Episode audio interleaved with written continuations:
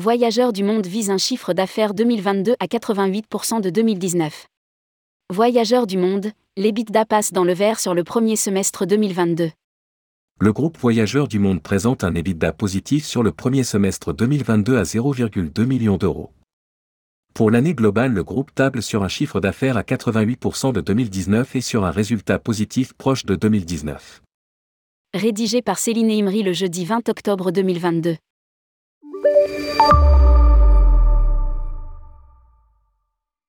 Le groupe Voyageurs du Monde a dévoilé ses résultats pour le premier semestre 2022.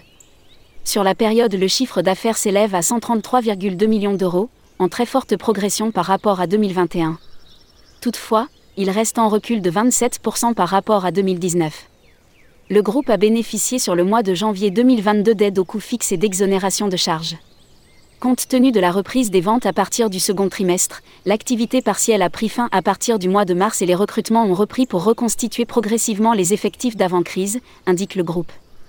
Dans ce contexte, l'EBITDA passe dans le vert et s'établit à 0,2 millions d'euros, moins 5,6 millions d'euros en 2021 et moins 1,3 millions d'euros en 2019.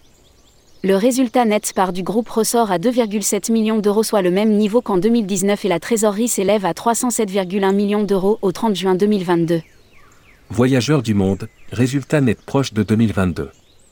Les acquisitions, intervenues au mois de juillet, d'Eurofin Group, leader européen des voyages à vélo, 80 millions d'euros de chiffre d'affaires et 4,7 millions d'euros d'EBITDA en 2019, et d'Extraordinary Journée, spécialiste américain du voyage sur mesure, 13 millions de dollars de chiffre d'affaires et 0,9 millions de dollars d'EBITDA en 2019, seront consolidés par intégration globale à compter de cette date. Au 20 octobre 2022 et hors croissance externe, les départs acquis en 2022 sont en recul de 12% par rapport à la même période de 2019, moins 7,6% sur le voyage sur mesure, moins 16% sur le voyage d'aventure.